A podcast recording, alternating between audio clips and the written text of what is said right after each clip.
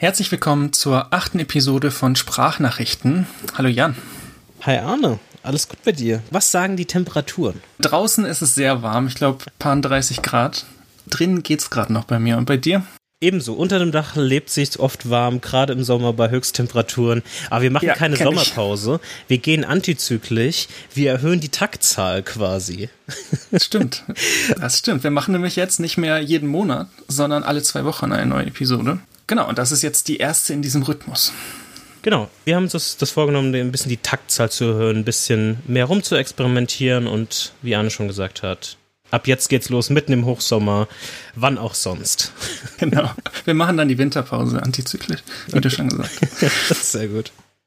Okay, kommen wir zum Follow-up. Jan, hast du etwas mitgebracht? Genau, ich würde nur mal gerne auf das letzte Thema vor zwei Wochen quasi mhm. ähm, nochmal zurückkommen Banking. wollen. Banking, genau. Und da hatten wir so ein bisschen darüber gesprochen, ich habe ein bisschen darüber äh, erzählt, dass ich zur GLS gewechselt bin oder dabei bin, zur GLS Bank zu wechseln, die ein bisschen mehr Fokus auf Nachhaltigkeit, nachhaltiges Anlegen und so weiter und so fort setzt.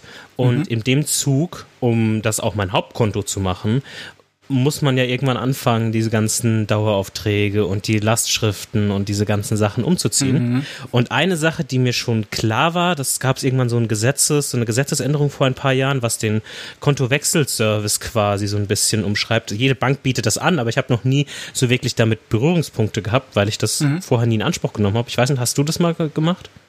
Äh, ich hatte, ich bin einmal die Bank gewechselt und habe drüber nachgedacht, aber ich habe es dann doch lieber manuell gemacht, weil es mir irgendwie nicht geheuer war, ehrlich gesagt. Ich habe dann alles, alles eingefügt, umge, umgeswitcht. Ja. Aber war auch gut, dann nochmal alles zu sehen, dann kann man auch nochmal kriegt man nochmal einen guten Überblick. Das, das stimmt auf jeden Fall. Ich habe das jetzt einfach mal ausprobiert, weil ich mir dachte, ja, warum nicht? Einfach einfach mal ins, ins Blaue hinein. Mhm. Und soweit hat das eigentlich ganz gut funktioniert. Also du, die wird halt angezeigt, die analysieren kurz ähm, mein altes Hauptkonto und dann ist es einfach so, dass du auswählen kannst, wer dann informiert werden sollen und so weiter und so fort. Und jetzt die letzte Woche kamen ganz viele Benachrichtigungen und Briefe bei mir an, wo Versicherungen und so weiter gesagt haben, hey, wir haben das mitgekriegt, alles klar, Dankeschön, wir werden das ab nächsten Monat dann von diesem Konto abbuchen. Und das hat eigentlich ganz, ganz gut funktioniert und ist eine Sache, die vielleicht gar nicht jedem klar ist, dass sowas möglich ist und dass einem da ein bisschen die Arbeit allgemein abgenommen wird. Eigentlich vom Gesetzgeber, aber alle machen das ja dann quasi mhm. dadurch so. Sind es dann nur die SEPA-Lastschriften, die dann, also diese Mandate, die dann geändert werden oder auch so Daueraufträge und so? Äh, ich konnte, also du konntest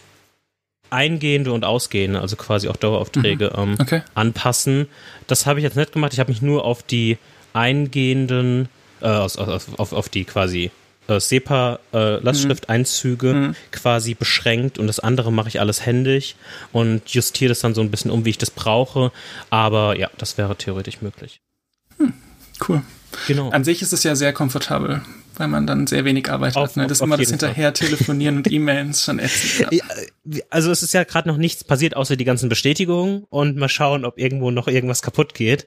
Wenn wird man das in, in, dem, in den einen der nächsten Episoden hören, aber ich gehe mal nicht davon aus, dass da irgendwas kaputt geht. Und im Zweifelsfall, ähm, ja, da muss man dann noch mal so ein bisschen nervig nachjustieren, aber das, das wird schon. Mhm, ich bin gespannt. Ein zweiter kleinerer Punkt. Wir hatten ja dann noch mal Richtung Ende des letzten Banking-Themas, habe ich noch ein bisschen mein Dilemma so ein bisschen ausgeweitet und noch ein bisschen erklärt wo mir noch ein bisschen unklar war, wie ich das für mich persönlich aufteilen sollte in Bezug auf die anderen verschiedenen Banken und auch in Bezug auf diese wieder das das doppelte Sternchen, die doppelte Wiederholung mit dies ist keine Anlageberatung, dies ist keine Anlageberatung äh, mit mit den ETFs. Ich habe für mich jetzt beschlossen, dass ich in den in dem nächsten Turnus quasi, also in den nächsten zwei Wochen, vielleicht kann ich in der, nächste, in der nächsten Aufnahme nochmal äh, ein kleines Follow-up zu dem Anlagethema rein reinwerfen, beschlossen, dass ich mich nochmal tiefergehend damit beschäftigen will und vielleicht, so ist die Arbeitshypothese, jetzt doch mehr auf diese nachhaltigen ETF switchen werde. Auch wenn man, wenn dort auch Unternehmen drin sind, die ich persönlich eher mittelmäßig finde, um es mal so mhm. auszudrücken, ist dann doch eine kleine Verbesserung besser als gar keine. Und genau, also das ist jetzt so die, die Arbeitshypothese. Ich werde mir nochmal alles genauer anschauen. Hab dazu auch nochmal einen Link, den wir in die Shownotes packen können, der mich jetzt auch nochmal so ein bisschen zum Nachdenken gebracht hat von Finanztipp. Die hatten ein YouTube-Video, was ich letztens gesehen hatte, ähm, auf ihrem YouTube-Kanal, was der auch grundsätzlich zu empfehlen ist.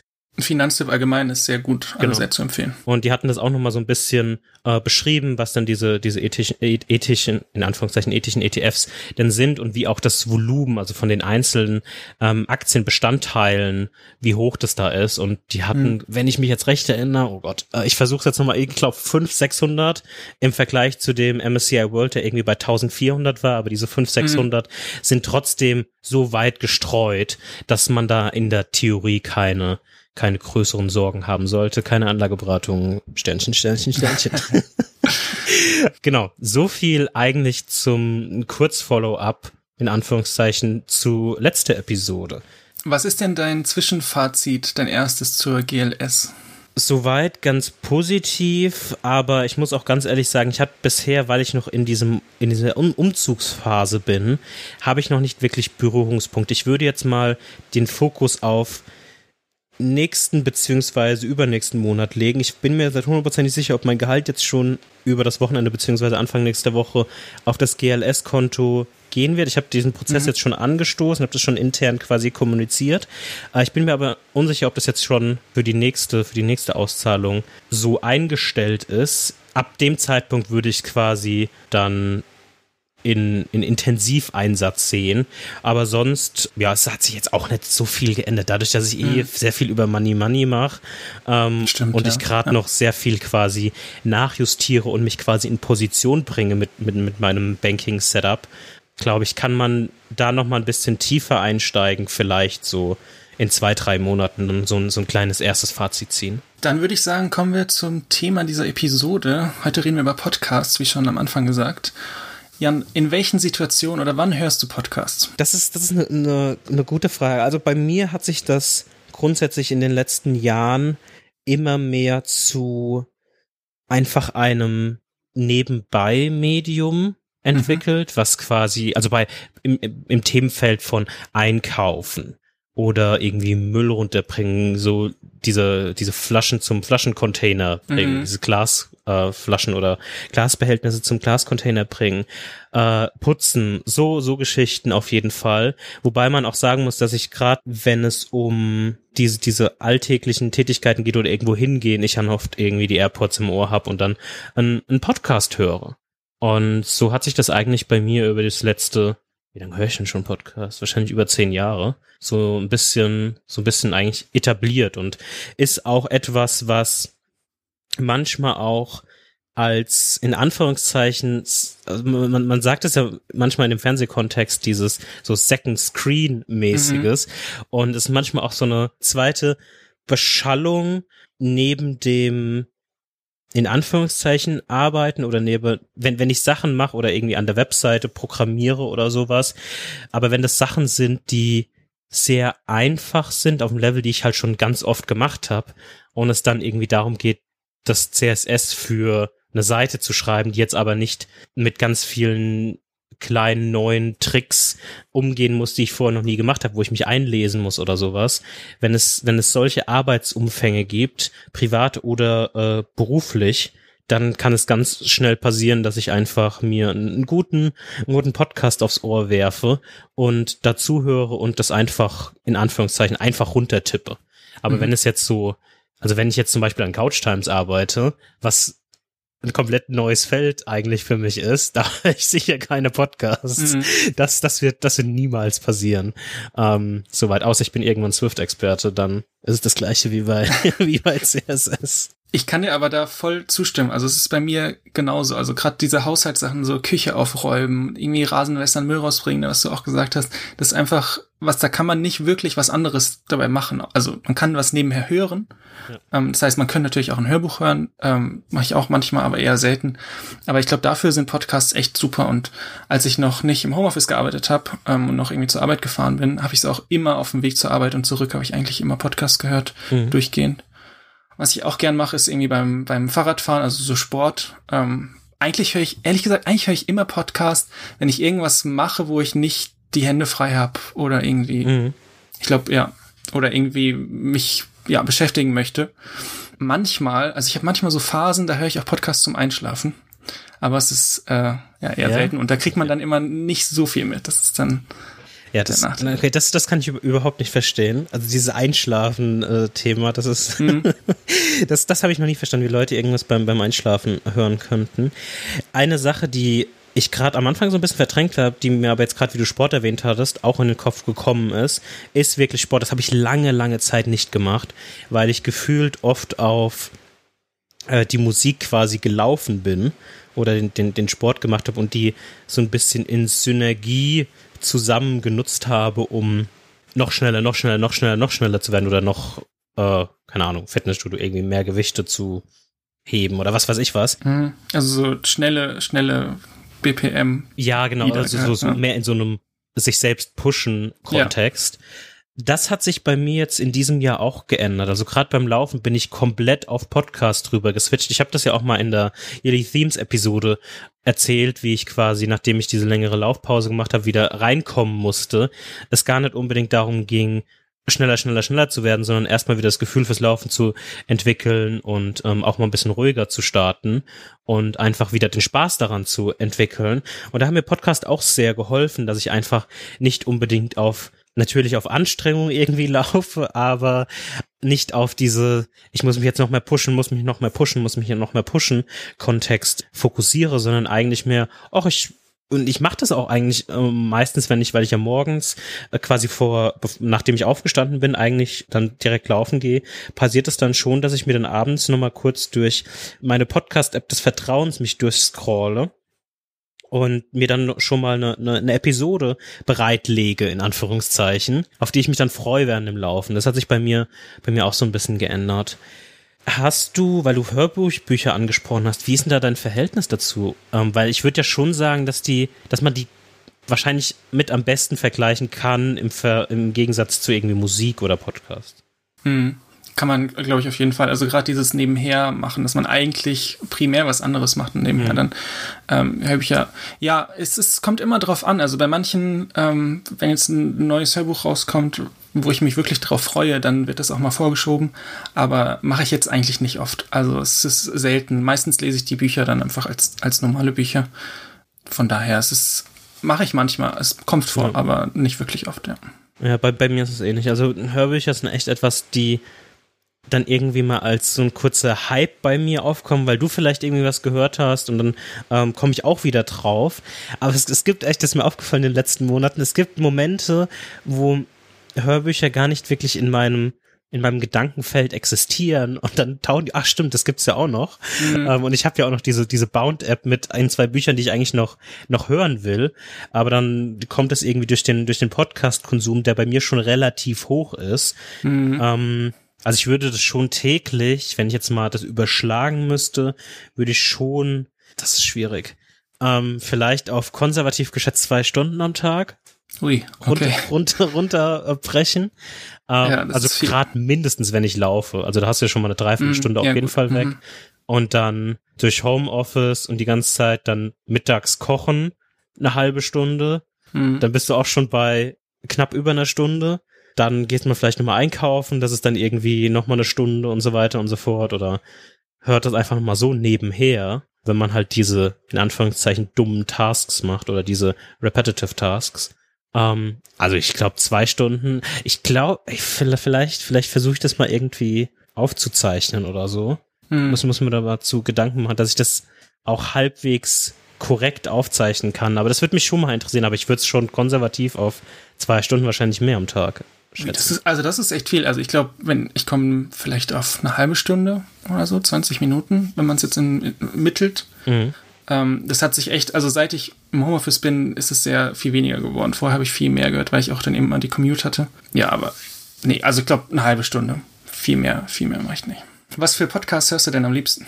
Also bei mir ist es allgemein, um vielleicht noch, noch mal ein Level höher zu gehen und so in Kategorien oder Themengebiete mhm. zu denken, wenn ich das jetzt richtig gezählt habe, zum einen habe ich so 24 Podcasts abonniert und die teilen sich größtenteils in so Themenfelder auf, die zum einen so News, Politik sind, aber auch, ich habe einige Sport Podcasts, die meistens irgendwie Fußballbezug äh, haben, zur Bundesliga oder so mhm. in, in, diesem, in diesem Kontext stattfinden aber auch dann so typische, in Anführungszeichen, Technologie, Schrägstrich Apple Podcasts, sowas wie ATP, das ist wahrscheinlich einer der, der, der bekanntesten Accidental Tech Podcasts. So Sachen höre ich auch noch manchmal, aber da skippe ich auch teilweise, also das, da basiert es schon sehr auf Kapitelmarken muss ich sagen. Also ich freue okay. mich immer, gucke mir dann die Kapitelmarken an und skippe dann durch die äh, Kapitelmarken so ein bisschen durch. Mhm. Ähm, und sonst noch einzelne Design-Podcasts, die dann einen Fokus auf bestimmte Themenfelder haben. Also es gibt so welche wie den Design Systems Podcast, der dreht sich halt, oh Wunder, über Design Systems. Ähm, und es gibt sowas wie Presentable, was so ein Interviewformat ist, wo mit, mit anderen Designern ähm, über über allgemeine High-Level-Themen so ein bisschen, so ein bisschen gesprochen wird. Mhm. Das teilt sich grundsätzlich sehr auf. Wenn ich jetzt so eine Empfehlungsliste ähm, machen würde, und wir wollten ja mal so eine Handvoll plus minus ja. Podcasts empfehlen. Also einer meiner Lieblingspodcasts aus dem, aus dem deutschen Bereich, wird wahrscheinlich auch jeder kennen, ähm, ist, ist alles gesagt von, von der Zeit. Ja. Das, was quasi ein, ein Interviewformat ist, mit jeweils einem, einem Gast und der Podcast geht einfach so lang, bis der Gast ein Exit oder Safe Word oder wie man das auch immer nennen mag, sagt. Und das sind halt auch genau die Längen, die von, von, von Podcasts, die ich so gut finde. Also das geht immer so bis achteinhalb Stunden. Ja. Ähm, ich glaube, das, das kürzeste war zwölf Minuten. Genau, das, das kürzeste war auch ein Unfall, ja. quasi. Aber sonst, ich würde mal, vielleicht ist der Durchschnitt so bei vier Stunden oder so. Und das mhm. Extreme mhm. liegt dann so bei irgendwie, wie du schon gesagt hast, bei so acht, äh, achteinhalb, neun Stunden ungefähr.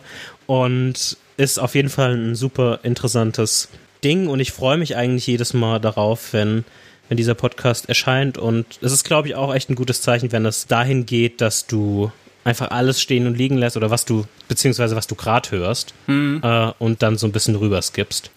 Ich finde alles gesagt auch wirklich, wirklich gut, weil dadurch, also durch diese Länge, wenn immer so ein Interview acht Stunden lang ist, dann reden die ähm, Leute, die interviewt werden, eben nicht mehr nur noch über ihr Spezialgebiet oder über die Dinge, mhm. die sie vielleicht promoten, das Buch, was sie rausgebracht haben oder was auch immer, sondern man kriegt sehr viel Hintergrundwissen und so ein bisschen Konversation, die man sonst aus keinem Interview bekommt. Und das weiß ich echt zu schätzen. Also ich glaube, das letzte, die letzte Episode von diesem Podcast, die ich echt gut fand, war, ähm, also ich finde alle eigentlich gut, aber die, die wirklich jetzt ähm, im Kopf geblieben ist, war vom 20. Dezember mit Ian McEwan, dem mhm. britischen mhm. Schriftsteller. Ähm, ist auch auf Englisch, der Rest des Podcasts ist auf Deutsch, aber ich glaube, das ist die einzige englische Episode. Aber das fand ich sehr faszinierend. Also auch den, der Mensch ist sehr, sehr faszinierend und ähm, da so ein bisschen die Hintergründe, es war echt ja, aber ich finde alle gut, jetzt auch die, die neuesten, äh, die neuesten Folgen echt gut. Möchtest, möchtest du noch ein bisschen? Wollen wir wieder ähnlich wie bei, ja, bei Yearly Themes hin, hin und her mhm. switchen? Okay. Dann äh, nehme ich Cortex. Den haben wir ja jetzt schon ähm, öfter erwähnt in diesem Podcast. Ähm, das sind die Erfinder der Yearly Themes. Ähm, haben wir jetzt vor ein paar Episoden drüber gesprochen. Und genau, CGP Grey und Mike Hurley reden so ein bisschen über Produktivität und den höre ich auch schon echt lange und das ist auch so ein Podcast. Ich glaube, alles gesagt und Cortex sind die Podcasts. Wenn da eine neue Episode kommt, dann freue ich mich so drauf, wie du es gerade gesagt hast und ja. brech dann irgendwie die, die andere Episode ab von einem anderen Podcast, die ich vielleicht gerade höre und höre mir dann erstmal die neue Cortex an. Das macht mir echt viel Spaß auch, ja. Und da ist auch zum Beispiel, die haben jetzt, ich glaube, über 100 Episoden, 102, 103 um den Dreh. Und die 101. Episode, da haben die was ganz Cooles gemacht, das ist äh, Productivity 101. Mhm. Und wenn ihr einsteigen wollt mit Cortex, dann ist das eigentlich eine gute Episode, um anzufangen, weil die da so ein bisschen die Basics von dem, was sie so ja, weitergeben wollen, nochmal so ein bisschen aufschlüsseln. Und die, das ist eine sehr gute Einstiegsfolge und die reden viel über ja, so Produktivität. Ja. Ähm, Im Prinzip. Ja. Auf, auf jeden Fall. Ich habe dir das diese Woche mal kurz geschickt, dass ich wieder mal eine Markdown- oder Writing-App Ulysses wie heißt es, mhm. wie, sagt man das jetzt noch? Ich, glaube Ulysses. Ja. Ulysses ausprobiert ja. hatte und da hatte ich einen ganz alten Blogpost, den ich mal angefangen hatte. Äh, 2016 hatte ich quasi gefunden oder wieder wiederentdeckt, der noch in dem in den Stacks dort drin war, einfach irgendwo in den in der Historie von Ulysses und da habe ich auch über Podcasts geschrieben und so eine ähnliche Auflistung gemacht und mhm. da war auch schon Cortex irgendwie drin und das ist bei mir ebenfalls auch immer noch nach quasi vier Jahren in dem, in meiner Top-Auflistung wäre es eigentlich schon Grund genug, dem mal eine Chance zu geben. Was hast du noch? Ja, genau. Ich mache jetzt den, den letzten deutschsprachigen Podcast und das ist jetzt, mhm. den habe ich äh, speziell genommen aus zwei Gründen. Zum einen glaube ich, dass ihn nicht viele kennen und zum anderen, weil ich mich dieses Jahr angefangen habe mit Brotbacken zu beschäftigen und angefangen habe diese ganzen Sauerteig, Brotbacken Geschichten irgendwie anzufangen. Und eines meiner meiner Hauptnachschlagewerke war der Plötzblock. Ähm, da geht es um, wie man selbst quasi gut Brot backen kann mit Sauerteig und wie man dem Teig quasi sehr viel Raum zum, zum Arbeiten lässt und nicht einfach drei Tonnen Hefe reinkloppt und dann nach einer halben Stunde irgendwie seinen sein Teig backen kann. Ähm, und der, der Lutz Geisler, der quasi diesen, diesen Blog betreibt, der hat zum einen mal einen, einen anderen Podcast, den werden wir auch verlinken, CRE, ich weiß nicht mehr die Nummer, aber über Brot allgemein gemacht, kann man sich auch anhören. Und zum anderen hat er jetzt angefangen, quasi einen eigenen Podcast zu seinem Blog zu starten. Da gibt es jetzt fünf Episoden, also ist wirklich noch sehr, sehr frisch. Ähm, und da geht es zum einen grundsätzlich so ein bisschen um Brotbacken, wie man so einen Roggensauerteig ansetzt und so weiter und so fort. Aber mit seinem Co-Host für die ersten Episoden gehen sie auch so ein bisschen ein, ein Projekt an, nämlich ein sogenanntes San Francisco Sourdough Bread aus, aus Dinkelmehl zu machen. Und es ist jetzt schon sehr Brotback-Nerd-Talk. Aber es, es, sind, es sind kleine Folgen, ähm, die gehen immer so plus minus eine halbe Stunde ungefähr.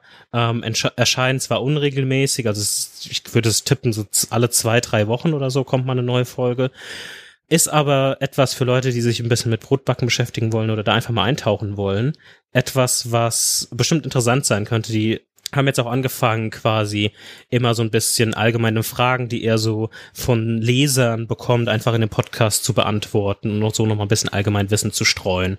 Mhm. Und ja, das wollte ich auf jeden Fall aus diesen zwei Gründen erwähnen, weil ich selbst sehr mag und weil ich glaube, dass noch nicht viele das, das allgemein irgendwie kennen, die vielleicht nicht in dieser Brotback-Szene in Anführungszeichen sind. Und du bist aber voll in der Brotback-Szene, oder? Wie oft backst du Brot so in der Woche oder im Monat? In der Woche wahrscheinlich zwei Brote. Oh, okay. Also es, das ist es, schlecht. es spiegelt sich meistens. Ich habe in den letzten Wochen, vielleicht, wenn das interessant ist, können wir mal eine eigene Folge dazu machen. Irgendwann.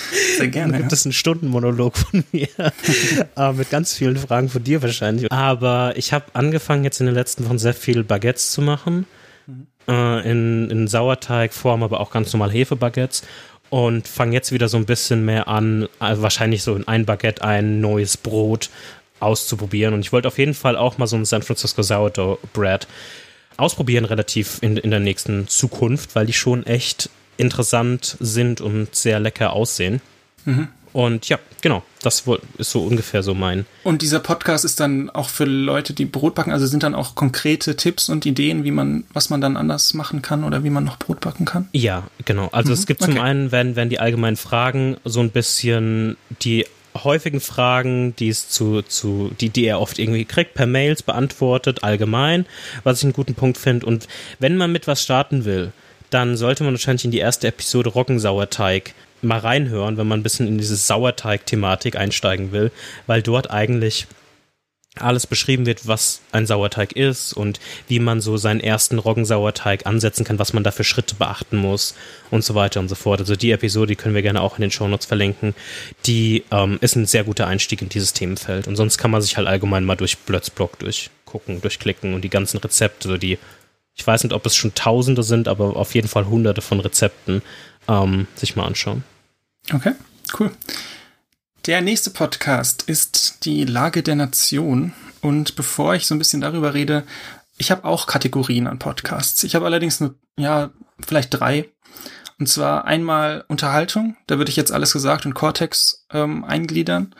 Und dann ähm, News, da würde ich jetzt Lage der Nation zum mhm. Beispiel eher äh, eingliedern, weil Lage der Nation ist im Prinzip, die besprechen jede Woche die politischen Ereignisse der vergangenen Woche. Ja. Und ja, die dritte Kategorie, um das jetzt noch kurz äh, fertig zu machen, sind dann auch diese technischen Podcasts, also über äh, Softwareentwicklung und diese Dinge. Mhm. Und ich bin jetzt auch nicht der Typ, der jeden Tag stundenlang irgendwie auf einer Zeitungswebsite ist und sich Artikel durchliest. Äh, das heißt, ich lese ab und zu mal Zeitung, haben wir auch schon drüber gesprochen in diesem Podcast. Und viele der dieser Hintergründe hole ich mir aber eigentlich aus diesem Lage der Nation Podcast, ähm, weil ich das immer sehr gut recherchiert finde und weil das auch eine Auswahl ist, die ich vielleicht nicht unbedingt treffen würde, wenn ich jetzt einfach Zeitung online lesen würde, weil man dann ja oft nur die Überschrift liest und dann weiter scrollt.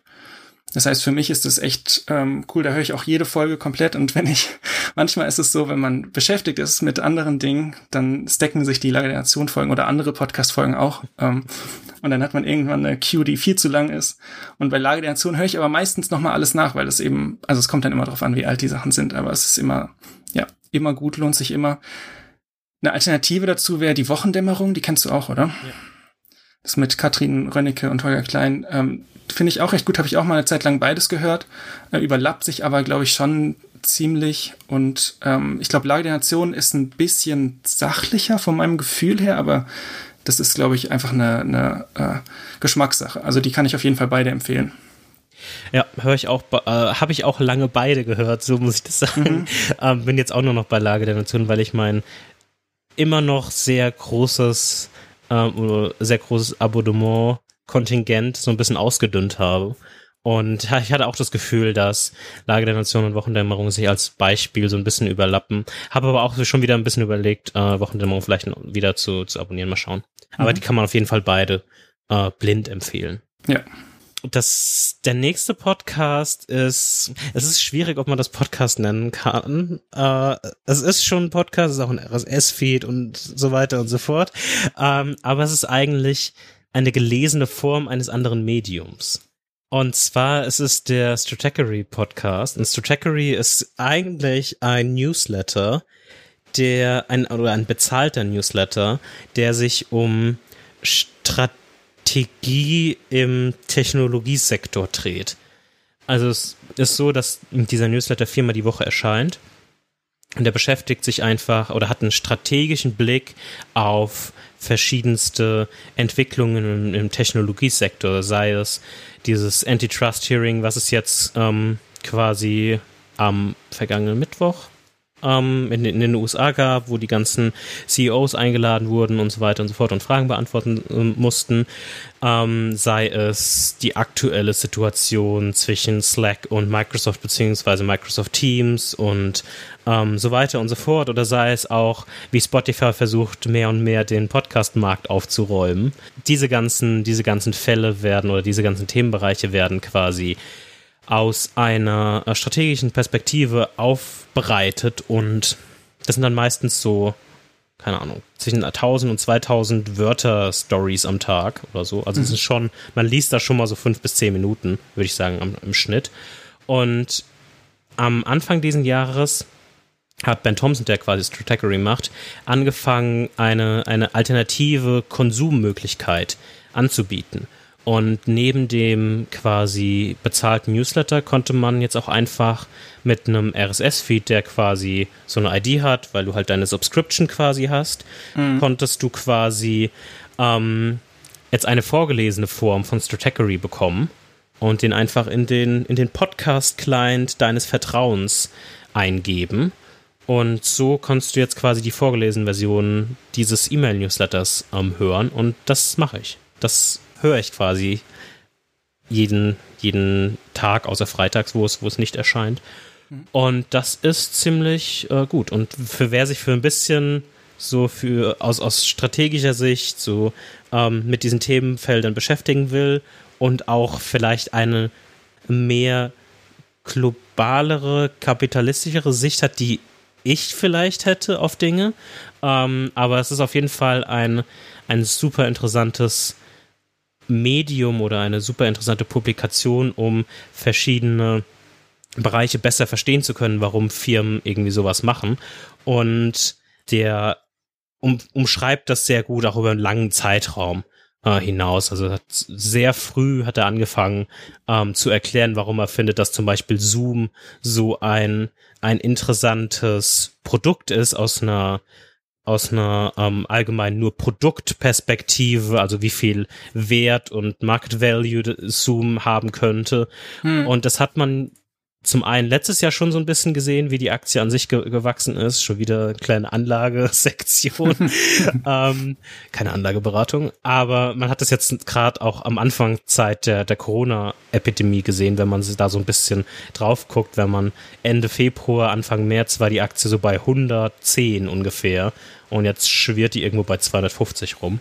Hm. Ähm, genau, das war, das ist immer sehr interessant und ich mag den, den Podcast auch sehr. Es sind immer so zehn Minuten, Viertelstunde und einfach ah, vorgelesen. Okay. Mhm.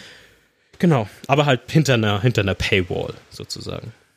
Und das kostet, boah, ich weiß es gerade gar nicht aus dem Kopf, ich glaube 12 Dollar im Monat oder so. Okay. Ähm, also ist jetzt nichts mega günstiges. Also das ganze Paket mit Newsletter und allem wahrscheinlich. Genau, ne? genau. Äh, beides mhm. würde dann, glaube ich, 12 Euro kosten. Was wäre dein, dein nächster mein nächster gehört auch in diese News-Kategorie und ist auch jetzt einer, der vielleicht in einem Jahr nicht mehr da auftauchen würde, anders als die anderen drei, glaube ich. Ähm, und zwar ist es das Coronavirus-Update, wo äh, Corinna Hennig Christian Drosten interviewt. In, ich glaube, jetzt mittlerweile ist es einmal die Woche gewesen, jetzt gerade ist Sommerpause. Und ich finde das jetzt, also es ist ein sehr aktueller Podcast, obviously, aber ich finde den echt interessant, weil es sehr wissenschaftlich ist. Also es ist nichts, was jetzt konkrete Alltagssachen oder sowas hat, also wenig davon, selten. Mhm. Viel ist ähm, darüber, dass jetzt irgendeine neue Studie ist und die wird dann analysiert und ähm, geschaut, was sind da die Punkte und das finde ich schon sehr interessant, weil sich das auch nicht immer deckt mit dem, was so, was man sonst liest oder mitbekommt, weil diese Studien dann vielleicht anders interpretiert werden von anderen Menschen. Da in diesem Podcast kriegt man eben sehr viel Hintergrundwissen zu diesen, zu diesen Sachen mit. Und den höre ich auch echt immer gerne. Das ist, ähm, ist echt cool. Und ich finde, also ich finde auch das Format wirklich gut. Also das äh, Interview, ähm, ja, gefällt mir gut. Sehr cool. Ähm, mein letzter, meine letzte Empfehlung, auch englischsprachig, auch hinter einer Paywall, ist äh, Dithering. Und das ist ein Zusammenschluss aus eben diesem Ben Thompson von Stratechery und John Gruber von Daring Firewall. Und der kommt dreimal die Woche raus. Immer genau 15 Minuten, also wirklich genau 15 Minuten, jede Episode. Auf die Sekunde? Auf die Sekunde. Okay. Und ist eigentlich ein Gespräch aus diesen zwei Perspektiven zu aktuellen ebenso technischen Themen oder Technologiethemen mit Ben Thompson, der natürlich diese sehr strategische Sicht auf Dinge hat und John Gruber von Daring Fireball, der zum einen natürlich diesen Apple-Fokus hat, aber zum anderen auch zu anderen Themen durchaus sehr interessante Meinungen hat und so ein bisschen dem ganzen Gespräch, dadurch, dass äh, Ben Thompson sehr strategisch quasi an, an die Dinge rangeht, so ein bisschen mehr eine andere Perspektive gibt. Und ähm, das in der Combo Strategy und Dithering ist quasi so aktuell so mein, meine wöchentlich tägliche Dosis irgendwie an weltweitem Technologiegeschehen, ähm, was ich mir quasi so gebe. Und die kann man sich quasi im Bundle dann holen, dann kostet es dann 15 Dollar im Monat.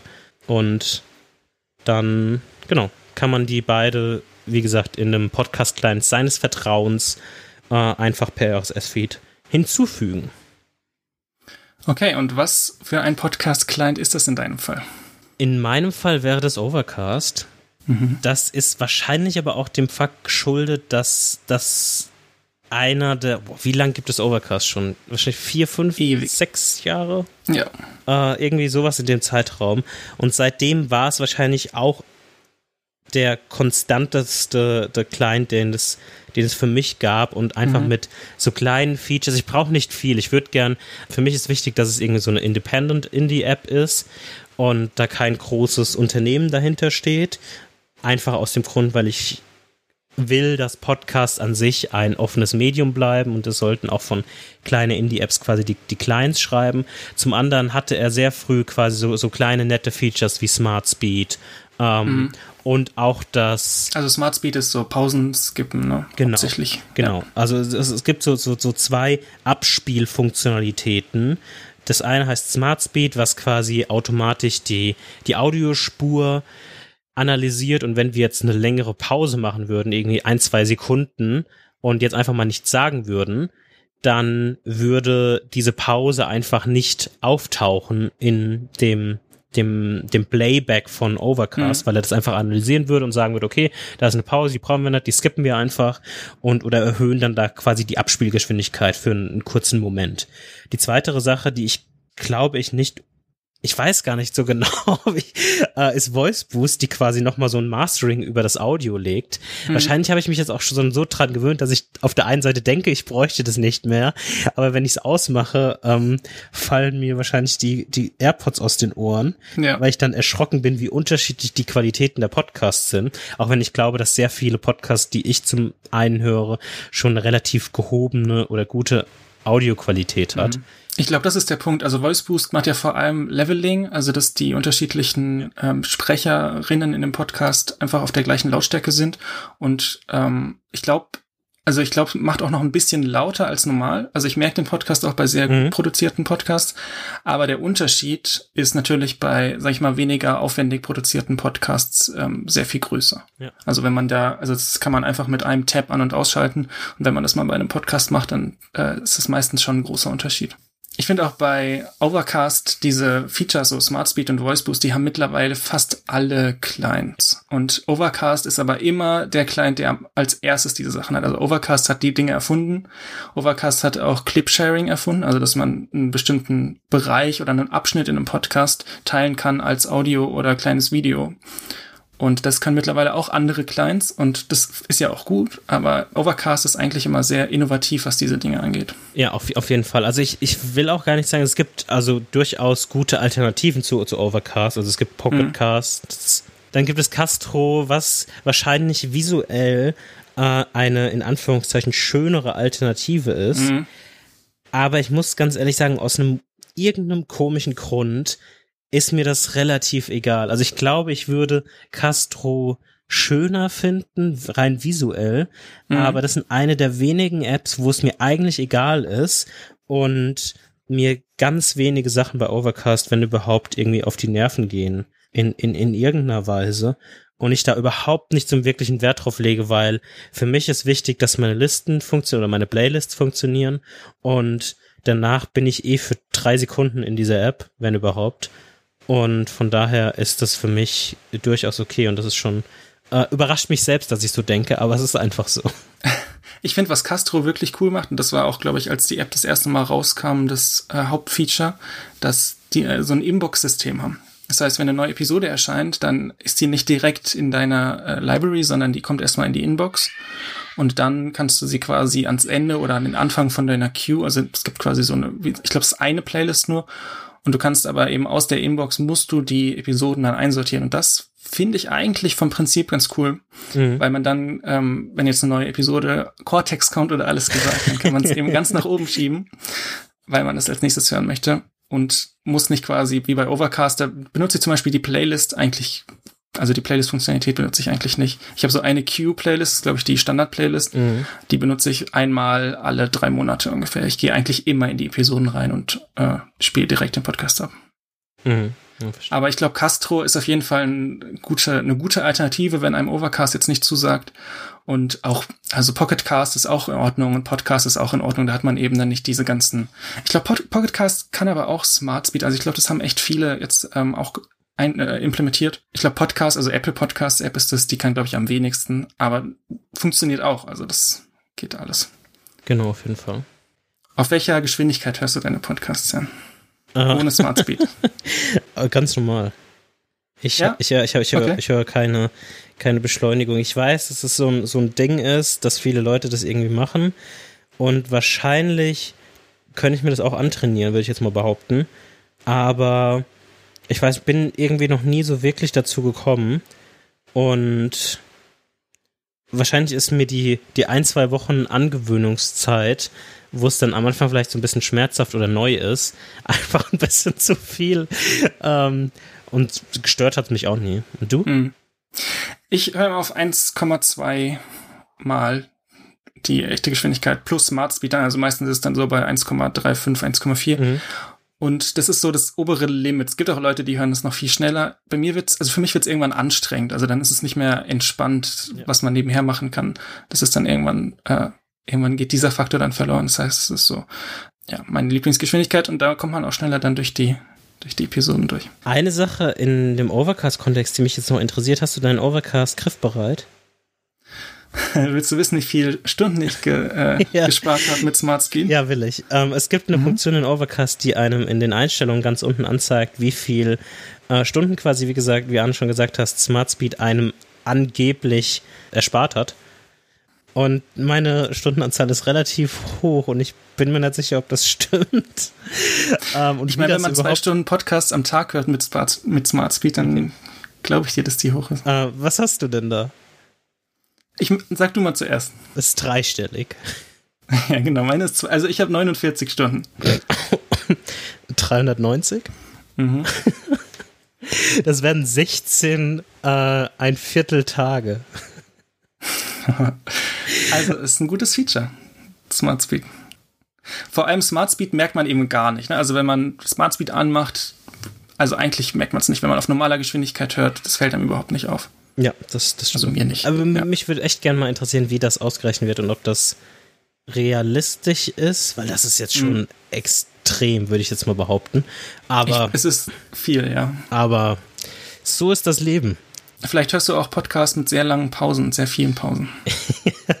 wir können auch einfach mal eine Stunde Pause machen jetzt und dann fangen wir einfach wieder an. Wenn, wenn ihr in eurem Overcast auch eine höhere Zahl haben wollt. Nein, Spaß. Ja, wir machen so eine Special-Episode. Mhm. Zwei Stunden Pause und ihr könnt dann die ganze Zeit das hören und dann habt ihr mich irgendwann eingeholt. Aber das ist auch kein Wettkampf. Oder vielleicht doch. Ähm wir wollten noch so ein bisschen über Podcasts an sich reden und diese, dieses Thematikfeld von Open Web. Mhm. Oder Open Podcast oder was das denn heißt, auch mit, mit, mit Spotify und so weiter und so fort und wie wir mhm. dazu stehen. Ich würde erstmal anfangen und die Frage in den Raum stellen, ob das irgendwelche Podcasts gibt, für die du überhaupt bezahlst. Nein. Äh, ich gebe aber jetzt mal die Frage zurück. Ja. ja. Also das haben wir schon gehört, aber wie viele? Ich hätte gerne Zahl. Ähm, Für wie viele Podcasts wird Das muss ich genau überlegen und müsste mal durch meine, durch meine, auf meiner Webseite gibt es eine, eine Seite, die heißt äh, slash Podcasts. Ist verlinkt. Oh, und dort sind alle meine Podcasts aufgelistet, die ich quasi abonniere oder abonniert habe. Und ich glaube, wenn ich das richtig gerade überblicke, bezahle ich quasi für drei. Das wäre mhm. Dithering, das wäre Stratechery und das wäre Lager der Nation. Ah, nee, vier. Äh, Cortex oder wie, wie, wie es jetzt auch heißt, Mortex, äh, mit einem quasi äh, monatlichen Abo und dann kriegt man ein bisschen mehr und keine Werbung und so weiter und so fort. Genau, es sind unterschiedliche Modelle. Ne? Also Dithering genau. ist ja quasi, das kannst du nur hören, wenn du bezahlst. Lager der Nation ist ohne Werbung. Genau. Und ähm, bei Cortex kriegt man ein bisschen mehr Content. Genau, also genau. Es, das, keine Werbung, oder kriegt man bei Cortex auch? Nein, man kriegt keine Werbung. Das, nee, genau, das, das, okay. das, das, ist ein, das ist ein interessanter Punkt, den du dann angesprochen hast, dass es diese unterschiedlichen Modelle gibt. Und ich würde erstmal grundsätzlich deine Meinung da, da, dazu fragen, weil wir haben diese zwei Punkte oder diese zwei Modelle. Wir haben einmal dieses quasi ad-free, also wir haben keine Werbung und vielleicht noch ein bisschen Zusatzcontent. Aber das ist jetzt erstmal ein Fragezeichen. Ich würde es mal in eine, in eine Welt geben zusammen. Mhm. Und wir haben diese Paywall-Geschichten. Wie stehst du zu, zu beiden Modellen? Findest du das okay? Äh, findest du das irgendwie blöd aus, aus, aus irgendeiner Sicht? Oder wie stehst du da rein, rein persönlich zu diesen verschiedenen Modellen? Also ich finde das Modell Werbung quasi wegkaufen eigentlich ziemlich gut, weil es dann auch ja für jeden zugänglich ist. Mhm. Also jeder kann jetzt Lage der Nation kostenlos zum Beispiel oder Cortex kostenlos hören und hört sich dann eben die Werbung an und das ist dann auch okay und man, ich meine, das bringt ja den ähm, Producern auch was, wenn man, vor allem wenn quasi viel Werbung, vor allem genau. Klar, es ist nicht so viel wie wenn man jetzt ein ein Abo abgeschlossen hat, mhm. aber ich glaube dieses hinter einer Paywall weiß ich nicht. Es, es, es ist schon okay. Ich finde, wenn es wirklich jetzt guter ähm, Content ist, der sehr viel Aufwand ist und viel recherchiert ist, dann kann es das schon wert sein. Mhm. Und dann würde ich mir das, würde würd ich mir das auch überlegen. Aber jetzt für die meisten Podcasts, die ich so höre, weiß ich nicht, ob ich dafür bezahlen würde, wenn ich quasi müsste und mhm. sie sonst nicht mehr hören könnte. Stehst du anders zu dem, oder wie stehst du zu, zu dem dritten Player im Game? Quasi Werbung an sich. Das ist ja auch eine, eine Einnahmemöglichkeit. Mhm. In Podcast jetzt allgemein? Ja, genau. genau. Finde ich, finde ich vollkommen okay. Also das kann man, ich finde es komisch, wenn es so eingebaut ist. Also ich finde, es sollte auf jeden Fall ein eigener Abschnitt sein. Mhm. Und dann kann ja jeder einfach skippen, wenn man es wenn man skippen möchte. Das ist ja. ja auch das Gute. Von daher finde ich das vollkommen okay eigentlich. Wie siehst du das? Also wenn, wenn wir diese drei Welten jetzt quasi zusammen sind, finde ich Werbung am nervigsten oder am unnötigsten für alle Beteiligten. Also man sieht es ja jetzt auch so ein bisschen an dem, zum Beispiel an Relay FM, die quasi das Pod Podcast-Netzwerk von Cortex und vielen verschiedenen Shows sind, hm. die versuchen ja jetzt nicht ohne Grund mehr in solche Abonnements oder ähm, Hörer-supported Einnahmequellen zu shiften, ja. weil Werbung einfach Abhängigkeiten schafft für den Podcaster an sich oder für das Netzwerk. Und wenn dann mal eine Pandemie um die Ecke kommt, ist halt mhm. auf einmal sofort aus so einem Podcast-Netzwerk, ist es natürlich blöd, weil die Werbentreiben ist halt für die ist es halt so, dass Werbung das erste ist, was gecuttet wird. Ja.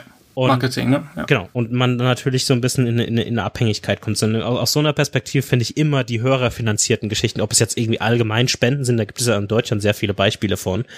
Aber auch diese Paywall oder sich Werbung freikaufen, wie es Lage der Nation oder Cortex mhm. macht, finde ich mhm. vollkommen in Ordnung, dass ich glaube, dass der, der Langzeit Gedankengang aus so einem, aus so einer Podcast-Perspektive oder allgemein aus einer Creator-Perspektive sollte sein, sich unabhängiger zu machen von verschiedenen Distributoren. In dem Fall wäre es nicht unbedingt Distributor, aber die Werbung wäre quasi ein, ein dritter Player, so ein bisschen, wo man eine stark, starke Abhängigkeit hat. Und was ich mit Distributoren meinte, wäre dann vielleicht sowas wie zum einen Spotify, aber auch mhm. zum anderen vielleicht sowas wie Patreon oder sowas, wo es auch Schwierigkeiten geben könnte, wenn keine Ahnung, die morgen zumachen oder mhm. irgendwas passiert und die dich einfach blocken und du dann irgendwie ab, abge, abgekapselt wirst. Also aus der Perspektive finde ich es, glaube ich, aus einer, aus so einer äh, Podcaster-Sicht, so, solche Modelle, die quasi jetzt Relay mit, mit Mortex äh, mhm. fährt, wo es quasi zwar über einen Drittanbieter funktioniert, aber der Drittanbieter ist quasi der lediglich der Payment Provider oder der mhm. macht so einen ganz leichten Layer um die Mitgliedschaft herum mit Memberful machen das, ja, glaube ich. Ja. Mhm. Um, und ähnlich macht das genauso auch Trackery und Dithering und so weiter und so fort. Und das finde ich aus der Perspektive quasi ein das, das beste Modell, aber rein verwerflich wenn, wenn ich irgendwo den Verwerflichkeitsstempel draufpacken müsste, dann wäre es wahrscheinlich auf Werbung am meisten, aber muss hm. jeder selbst für sich ähm, entscheiden. Ich glaube, solange ein Podcast eine RSS-Feed hat, den man aufrufen kann, ist es auf jeden Fall alles okay, weil das ist ja die originale Idee. Genau. Ähm, anders als jetzt zum Beispiel Spotify Originals, also Podcasts, die man nur auf Spotify hören kann, kann man auch nur mit der Spotify-App hören und nicht jetzt in Overcast oder in irgendeinem anderen Podcast-Player. Und das macht es so ein bisschen kaputt. Genau, ich glaube, ich glaube, das ist so eines der, der wichtigsten Dinge und vielleicht kannst du dazu, weil wir haben auch mal so ein, so ein kleines Experiment für uns gemacht. Mhm. Äh, vielleicht kannst du ganz, ganz kurz nochmal anschreiben, wie der, äh, anschneiden, dann gleich, wie der Prozess an sich war. Ähm, weil wir waren mal kurz für zwei Wochen ja, von, von der letzten Episode bis gestern waren wir quasi in dem Podcast-Verzeichnis von Spotify, um mal mhm. zu gucken, wie der Prozess überhaupt so ist. Und ich würde dir aber vollkommen zustimmen, dass es eigentlich um RSS-Feed geht und um die, um die Offenheit des, der, der Plattform und der, der Publikation in dem Sinne und die Freiheit zu haben, einfach zu sagen, okay, ich möchte vielleicht es einfach mit irgendeiner selbstgeklöppelten RSS-Reader-App runterladen oder mhm. einfach hören. Oder ich will es in Overcast oder ich will es in Castro oder sonst wo. Aber es, ist, es gibt halt keinen Gatekeeper, der jetzt auch morgen sagen kann, nee, du hast jetzt irgendwie ähm, drei Tannen auf deinem Cover und mhm. das wollen wir nicht, weil wir mögen keine Tannen hier in Schweden, wo wir quasi, äh, wo Spotify herkommt. Und ähm, deshalb bist du jetzt nicht mehr in, da, in unserem Podcast-Verzeichnis. Und dadurch, dass es halt nicht den RSS-Feed gibt und Spotify, die, die Spotify-Bibliothek der einzige Punkt wäre, mhm. hast du quasi alles verloren in dem oder deine ganze Audience sozusagen. Ja. Und es gibt äh, zum zu, zur Ankündigung von äh, dem Start von Dithering gab es einen sehr guten und auch äh, offenen, also es gibt einmal die Woche auch bei Stratechery quasi so einen offenen Post, wo je, den jeder lesen kann und der heißt Dithering um, and Open versus Free und wir können den auch dann in die Show Notes packen und der beschreibt so ein bisschen, was denn der Vorteil davon ist, diesen RSS-Feed zu haben oder auf offene Standards zu beruhen, ähnlich auch wie bei dem Newsletter. Also der Newsletter von Stratechery basiert ja eigentlich auf SMTP auf quasi nur dem Protokoll, um Mails zu verschicken. Also E-Mail einfach. Genau, ja, auf, auf genau. E-Mails. Und das ist ja in sich auch ein offenes Protokoll. Und da ist kein Gatekeeper dazwischen, sowas wie, keine Ahnung, Facebook oder irgend sowas, der dann irgendwann sagt, ja, es wäre cool, wenn alle deine Fans irgendwie den Post sehen könnte. Hm? Willst du da vielleicht nochmal ein bisschen Geld einwerfen? Mm. Oder dir das komplett abzudrehen? Und dort ist, wird halt dann auch nochmal so, so halt argumentiert, dass es aus, aus einer Podcast und auf eine, aus einer aus der Sicht von die, das, das Beste für den Hörer, aber auch für den Publisher zu, zu bauen, ähm, heißt es nicht unbedingt, dass Open gleich free sein muss. Also es so sowas wie äh, das, das heißt nicht, dass, dass es nicht quasi, dass, dass es schlecht ist, wenn man etwas hinter eine Paywall ähm, packt, aber es sollte halt sehr breit verfügbar sein und auf offenen Standards beruhen, weil es Vorteile für den Endkonsument hat, aber genauso für den äh, Publizierenden. Und mhm. in unserem quasi, in unserem schönen Podcast-Universum haben wir sowas wie RSS quasi zum einen oder sowas Mittel bis Dreiviertel Gutes wie den iTunes Podcast. Da gibt es auch Probleme mit und natürlich wäre die Idealvorstellung, irgendwas komplett Dezentrales zu haben.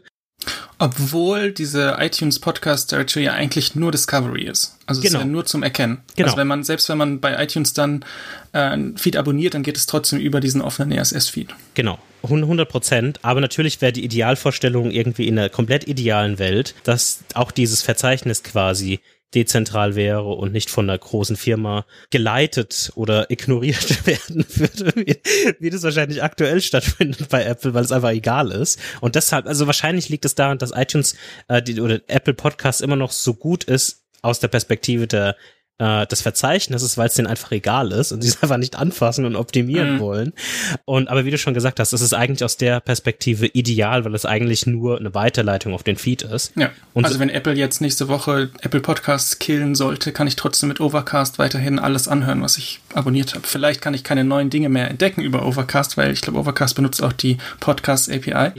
Aber dann wird was anderes kommen. Also das ist alles. Genau. Also die, okay. die Verlinkung von den Players geht immer zu dem Host und dem Feed an sich und die Verlinkung von quasi dem Spotify Player geht immer zu Spotify und Spotify geht dann quasi als, als Entität dazwischen zu den einzelnen Podcastern und holt sich dann die neueste Episode, speichert sie bei sich und distributiert sie dann weiter zu, zu den einzelnen Playern. Und ich finde es an sich auch okay, wenn Podcasts einen RSS-Feed eigentlich als Haupt, ähm, Hauptweg äh, haben, aber auch bei Spotify sind. Vielleicht für die Leute, die nicht so podcast-affin sind, aber einen Spotify-Account haben. Also zum Beispiel, ich glaube, Lageneration ist auch bei Spotify. Mhm. Das will ich jetzt überhaupt nicht ähm, werten. Das ist für mich vollkommen okay, solange es quasi einen offenen RSS-Feed gibt. Was mich halt stört, sind diese Originals. Also es gibt auch so ein paar Podcasts bei, die es nur bei Spotify gibt, die mhm. ich mir eigentlich, glaube ich, anhören würde, wenn ich wenn die einen RSS-Feed hätten. Aber ich mach's eben nicht, weil ich meine Podcasts in Overcast höre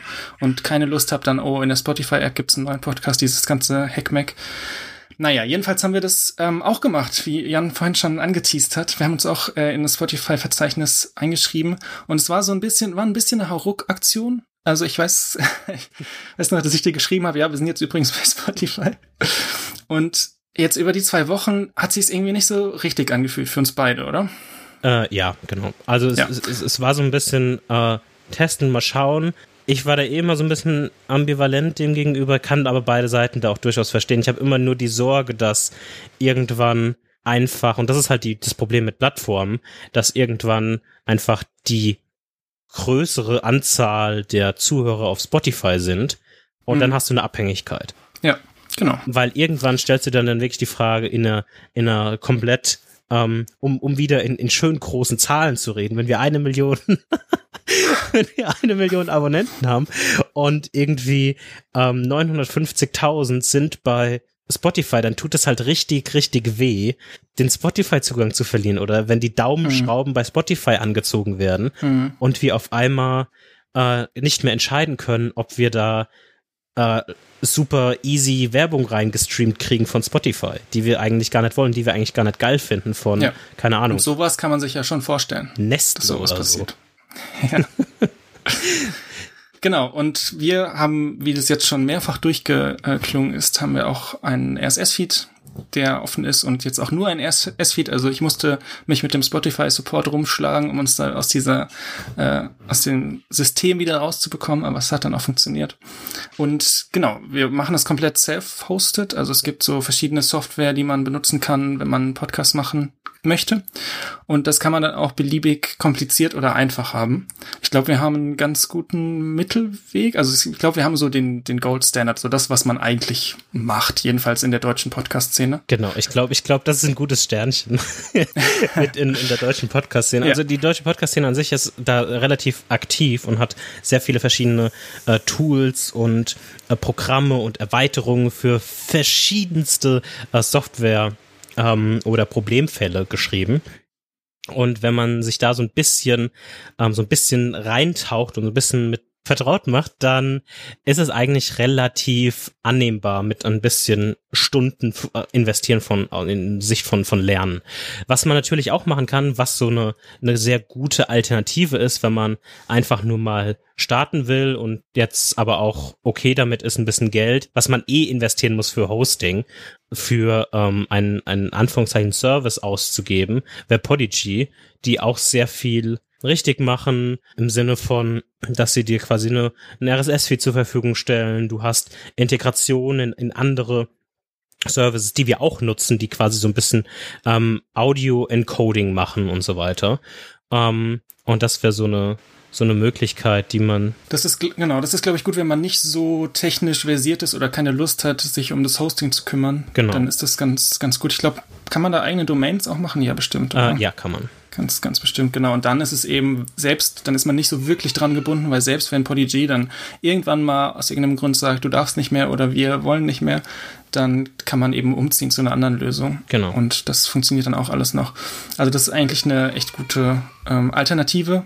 Was wir machen ist, ähm, wir haben ein WordPress auf sprachnachrichten.fm und da läuft ein Podlove-Plugin, so heißt das. Genau, genau. Das ist so ein, eine Sache, die wir quasi verwenden, um das ganze Content-Management im Hintergrund quasi zu machen, so eine Episode anzulegen und uns quasi als Podcaster in unserem quasi in unser kleinen Universum anzulegen, dass man diese Teilnehmer quasi sehen kann, diese ganzen Metadaten quasi und mhm. dieses, dieses Podlove-Plugin, generiert dann auch diesen, diesen RSS-Feed oder diese verschiedenen RSS-Feeds, die wir quasi anbieten, weil wir unterstützen vier verschiedene Audiodateien als Beispiel ebenfalls. Also man kann diese MP3-Geschichten nehmen, aber man kann auch alternative äh, Audioformate wie Opus mhm. ähm, als Beispiel nehmen, wenn man sehr viel Wert auf offene Standards legt. Genau, und da, ich glaube, Podlove hat auch ein extra Plugin für den Player. Das ist quasi auch dann alles so ein, also es ist so ein bisschen, man installiert ein WordPress, das ist eigentlich so ein CMS, ähm, also so ein Content Management System für Webseiten und so äh, auch Blogs kann man damit machen und man installiert da dieses Plugin und dann hat man eigentlich so ein bisschen sein eigenes Podigy, also so ein ja, bisschen, genau. es geht in die Richtung. Genau. Man kann dann sehr komfortabel Episoden anlegen und Shownotes und alles. Genau, also zwei interessante Sachen, die man da auf jeden Fall ohne groß Aufwand damit dazu bekommt, ist wie der schon von dir angesprochene Player aber auch der Subscribe-Button sozusagen. Und mhm. das ist quasi so ein, ein Button, auf den man klicken kann, von seinem Desktop, aber auch von, aus, seinem, aus seinem iPhone. Und der äh, schlägt einem dann vor, in welche App man quasi direkt diesen Podcast abonnieren kann. Und dann springt er direkt quasi zum Beispiel in Overcast rein, hat schon den RSS-Feed da rein gepastet und ähm, ist quasi so ein, so, ein, so ein kleines Nice-to-Have, um das Abonnieren von der Webseite besser zu machen. Die Sachen kommen quasi alle for free mit und man muss ihn nur ein bisschen äh, mit ein paar kleinen Settings konfigurieren, ob man den jetzt in groß oder klein haben will. Ähm, aber sonst wird das alles einem quasi abgenommen. Und dann hat man die Möglichkeit, quasi einen guten Player für, für das Web zu haben, der auch Kapitelmarken, die wir auch in unserem Podcast haben, quasi unterstützt oder, oder andere Geschichten, aber mhm. auch diesen Subscribe-Button. Genau, das ist quasi so ein bisschen die Hosting-Geschichte. Und zum Aufnehmen des Podcasts nutzen wir Studio Link. Das ist eine Software, da kann man quasi, also wir sind jetzt nicht in einem Raum, sondern, ähm, also gerade sowieso nicht, aber auch allgemein nicht. Da kann man übers Internet quasi wie, ein bisschen wie Skype einfach telefonieren und nebenher dann eine Tonspur aufzeichnen. Genau. Du machst es, also Studio Link hat auch ein Plugin für Reaper, mhm. was wiederum äh, so eine komplette Software-Suite ist, wo man, ähm, ich glaube, es ist gar nicht ursprünglich für Podcasting gedacht. Nee, nee. Das da gibt's nochmal ein Plugin, wie heißt es nochmal? Äh, Ultraschall. Also es ist, es mhm, ist genau. quasi uns, unser Aufnahmesetup an sich, Remote-Aufnahmesetup, ist quasi mhm. ein basiert aus drei Teilen. Der, das Fundament ist quasi Reaper. Reaper ist quasi eine äh, digitale Audio-Workstation und eigentlich macht man da halt alles, was man mit Audio normal, normal Musik ähm, damit. Und man kann halt ganz normal halt auch sein, seine Tonspur aufnehmen, so wie wir das jetzt aktuell machen. Und irgendwann ist, weil Reaper halt für Musikproduktion und so weiter optimiert ist und eigentlich relativ wenig mit Podcast zu tun hat, ist dieses Ultraschallprojekt entstanden aus der deutschen Podcast-Szene quasi, was einen komplett anderen Skin auf Reaper quasi drauflegt. Also der Riesenvorteil bei Reaper ist es halt quasi, dass es sehr ähm, erweiterbar ist und du quasi alles damit machen kannst, weil die so eine komplett verrückte Schnittstelle oder für alles eine Schnittstelle haben. Und deshalb hat Ultra Ultraschall diese Möglichkeit genutzt und hat quasi diese Schnittstellen verwendet, um das in Anführungszeichen perfekte Podcast-Setup aufzubauen. Mhm. Ähm, und das ist einfach, das ist ein Traum. Es ist manchmal ein bisschen kompliziert, wenn man noch nicht so viel Erfahrung damit hat, weil es einfach so viel gibt, ähm, was man damit machen kann. Ja. Ähm, und eines davon ist halt, wie du schon angesprochen hast, die Integration in, in, in Studio Link. Was quasi sowas wie, wie du schon gesagt hast, sowas wie Skype mehr oder weniger ist, aber halt in guter Qualität. Und wenn wir nicht viele, nicht viele Probleme haben mit unserer Verbindung, nutzen wir einfach den Studio Link quasi Audiokanal. Es kann manchmal sein, dass es so kleine Hakler gibt. Dann müssen wir auf unsere Backup-Aufnahme zurückgreifen. Die wir dann auch direkt mit Studio Link machen können, genau, mit einem Klick. Genau, also das ist echt gut. Und man muss auch dazu sagen, Reaper kostet, glaube ich, 70 Euro für eine Privatlizenz. Ja. Ähm, man kann auch im Notfall darauf verzichten und kann mit Studio Link einfach aufnehmen beide Spuren und dann mit anderer ähm, Software zum Beispiel die Kapitelmarken äh, machen. Da gibt's ähm, verschiedene Tools. Ja. Mm. Zum Beispiel gibt's doch von ähm, Marco Arment auch dieses, der auch Overcast gemacht hat, diese, mhm. diese App.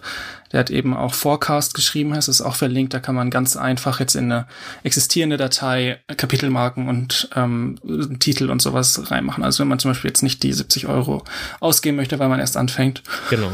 Und dann haben wir eine Audiospur und laden die hoch zu Auphonic.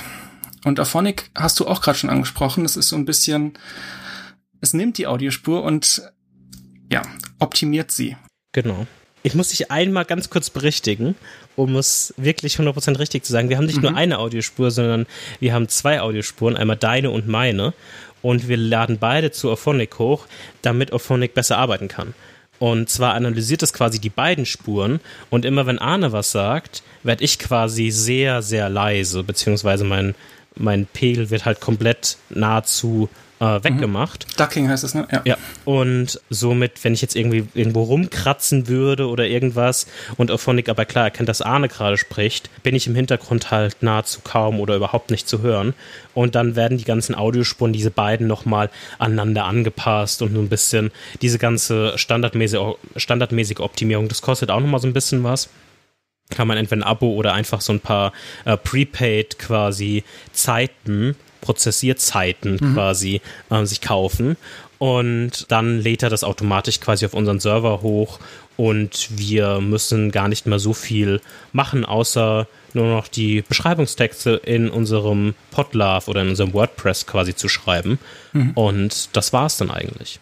Obwohl Aphonic auch für zwei Stunden kostenlos ist. Also mhm. wenn man da drunter bleibt, also pro Monat, kann man auch äh, kann man auch mit der kostenlosen Version, aber Auphonic ist, glaube ich, ein, auf jeden Fall, muss man eigentlich machen, wenn man ein bisschen Wert auf Audioqualität legt und es nicht alles selber machen möchte. Äh, ja, also man hätte, man hat eine Alternative mit Ultraschall, wenn man sich damit so ein bisschen reinfuchst. Das ist genau, da ist aber dann sehr technisch. Genau. Gibt es Möglichkeiten, ja. ähm, quasi, die sehr, sehr, sehr nah an Auphonic ranreichen, das ebenfalls mit Ultraschall zu, zu bekommen. Wir machen das aber auch nicht. Wir nutzen einfach Ophonic, mhm. ähm, weil ich mich da auch nicht so tief mit äh, rein nerden will und ich einfach Ophonic super vertraue und das schon immer quasi benutzt habe in der, der Podcast-Vergangenheit. Genau. Und das ist, das ist so ein bisschen so auf einem höheren Level mehr oder weniger unser, unser Workflow. Und dann gibt es natürlich noch vielleicht als Abschluss so Audiogeräte, wo wir überhaupt reinsprechen. Und dann nutze ich persönlich jetzt ein, ein Setup mit einem Headset. Ähm, das ist ein Biodynamic DT 297 mit einem äh, Tascam XLR Interface. Also es ist quasi so, dass man, vielleicht kennt man das normal, wahrscheinlich die meisten haben irgendwie so, so ein Headset und dann mit USB in, in den Computer rein. Ähm, hier ist es ein bisschen anders, ein bisschen mehr die Audiowelt quasi abbilden, dass es dann so ein XLR-Stecker gibt und der kommt dann erstmal in so ein Interface rein und von dem Interface geht es dann in den Computer erst rein. Und da habe ich ein bisschen mehr Kontrollmöglichkeiten und habe so ein bisschen bessere Qualität in, in gewisser Weise. Aber ich bin da auch ständig am Überlegen und auch wenn ich dieses Headset erst ein halbes Jahr habe, glaube ich, jetzt ungefähr, ja, wie wir ungefähr mit dem Podcast angefangen haben, bin ich schon wieder am überlegen, ob ich nicht vielleicht doch was anderes irgendwie umsteigen soll, mal schauen.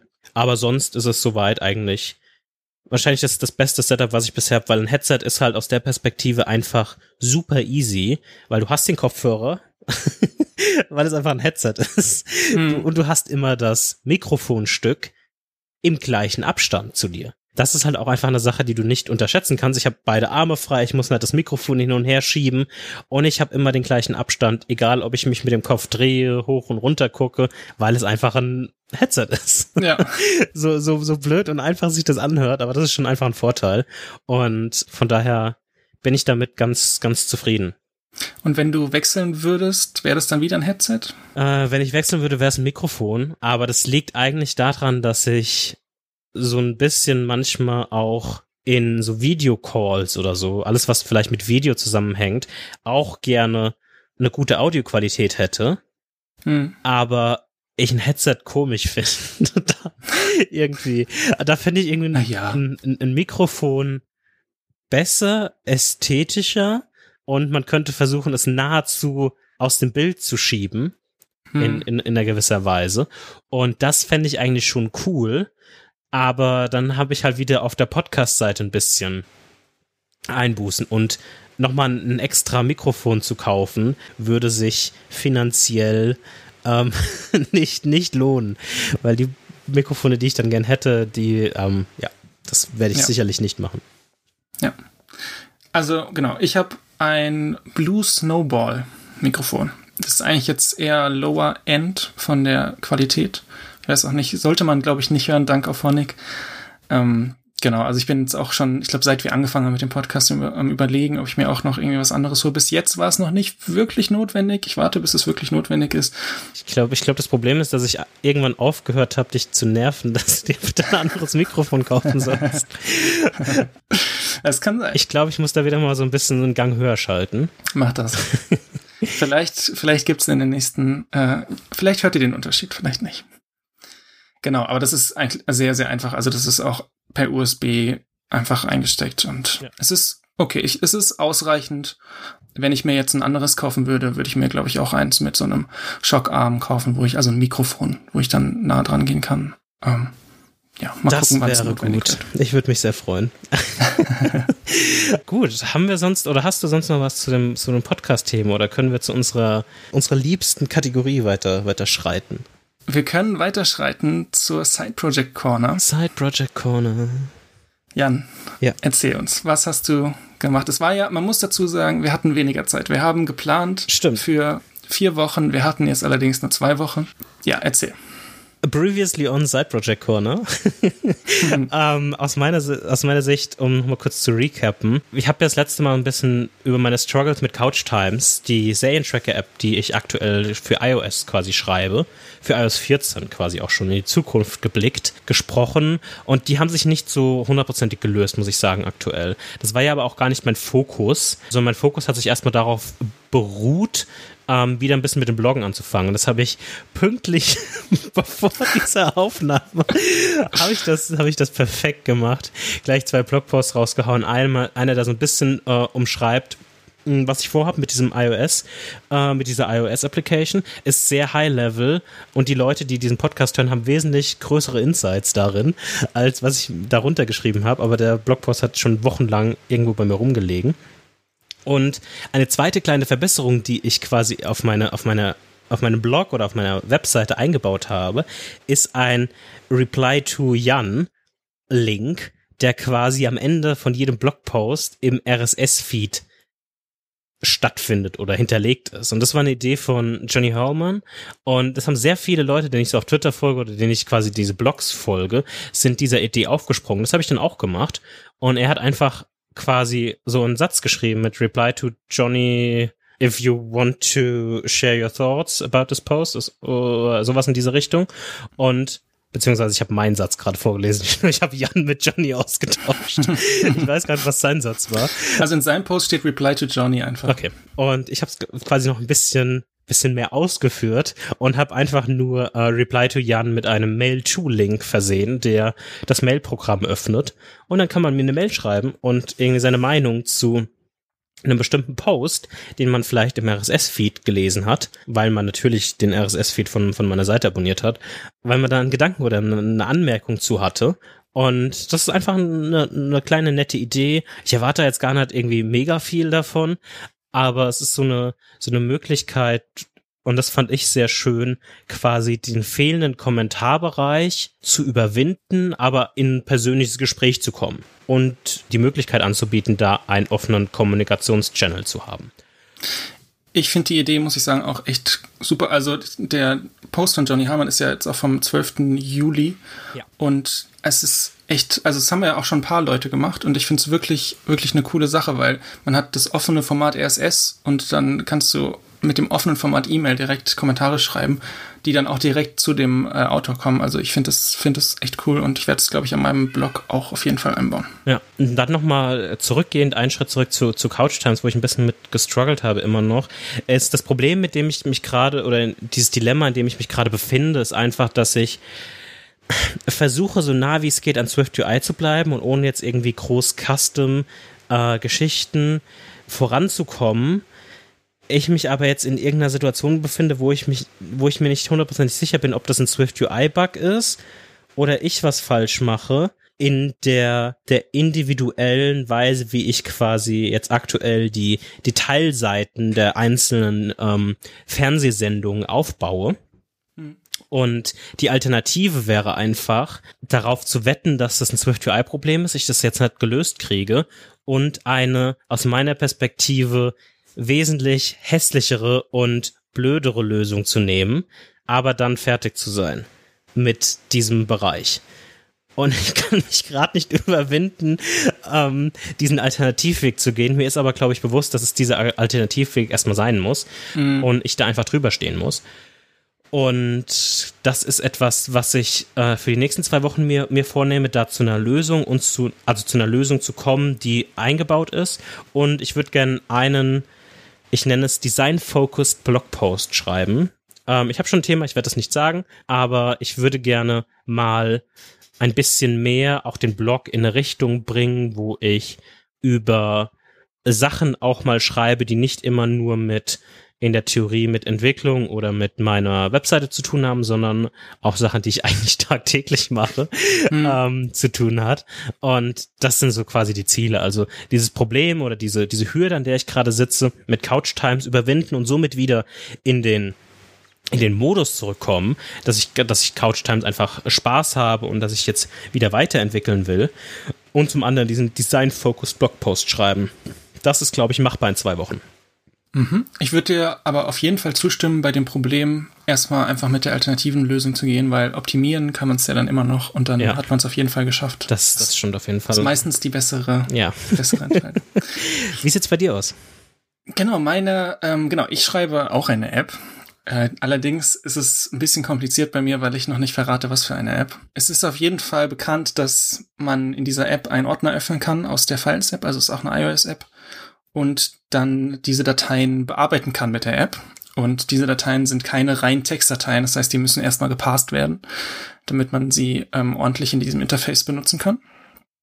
Und in den vorherigen Wochen, also ich habe diese Dateisystem-Navigation jetzt schon implementiert, also es ist ähnlich wie jetzt in der Dropbox-App oder in der Files-App, dass man einfach in einen Ordner reingehen kann und dann da die Dateien sieht. Und meine Hausaufgabe, wie wir es immer so schön nennen, war ein, Parser zu schreiben, der erstmal sehr simpel und nur so ein Bruchteil der Funktionalität hat, die er dann später haben soll. Und diesen dann in diese iOS-App zu integrieren. Da habe ich letzte Episode erzählt, dass ich den in Rust schreibe, den Parser. Mhm. Mm, damit er einfach ein bisschen genereller ist und auch von anderen Programmiersprachen verwendet werden kann, jetzt nicht nur Swift ähm, für die iOS-App. Und genau, das habe ich auch gemacht. Diese Parser-Seite, die ist auf jeden Fall fertig. Das funktioniert gut mit diesem, ähm, mit der Funktionalität, die eingeschränkte Funktionalität, die ich mir vorgenommen habe. Ich bin allerdings nicht zugekommen, jetzt in den zwei Wochen das auch zu, zu der iOS-App zu connecten. Äh, das habe ich nicht geschafft. Das heißt, da werde ich quasi jetzt weitermachen. Und für die nächsten zwei Wochen ist mein Ziel, dass ich das auf jeden Fall in der iOS-App habe und dass ich ähm, in dieser iOS-App quasi nicht nur den Parser dann aufrufen kann, sondern dass er auch schon benutzt wird. Also es gibt zum Beispiel, wenn man eine Datei hat, dann gibt es verschiedene Details in dieser Datei selbst mhm. und die möchte ich dann in dieser Auflistung der verschiedenen Dateien in einem Ordner, möchte ich die, äh, ein paar dieser Details dann auch anzeigen. Und das ist mein Ziel. Es ist ein bisschen ähm, ambitious, also mal schauen, wie das klappt, aber das, ja, nehme ich mir auf jeden Fall vor. Alles klar, hört sich spannend. Ich bin, ich freue mich an den, auf, auf den Punkt, wo du ein bisschen mehr das Geheimnis erörtern wirst oder eröffnen wirst, was du dann Dauert da, nicht mehr so lange. Ähm, sehr, sehr, cool, was du da speziell bauen wirst. Das war Folge 8 von Sprachnachrichten. Wenn euch die Folge gefallen hat, hinterlasst eine Bewertung in iTunes oder gebt uns Feedback per Mail oder auf Twitter. Und wir hören uns im neuen Rhythmus in zwei Wochen. In zwei Wochen.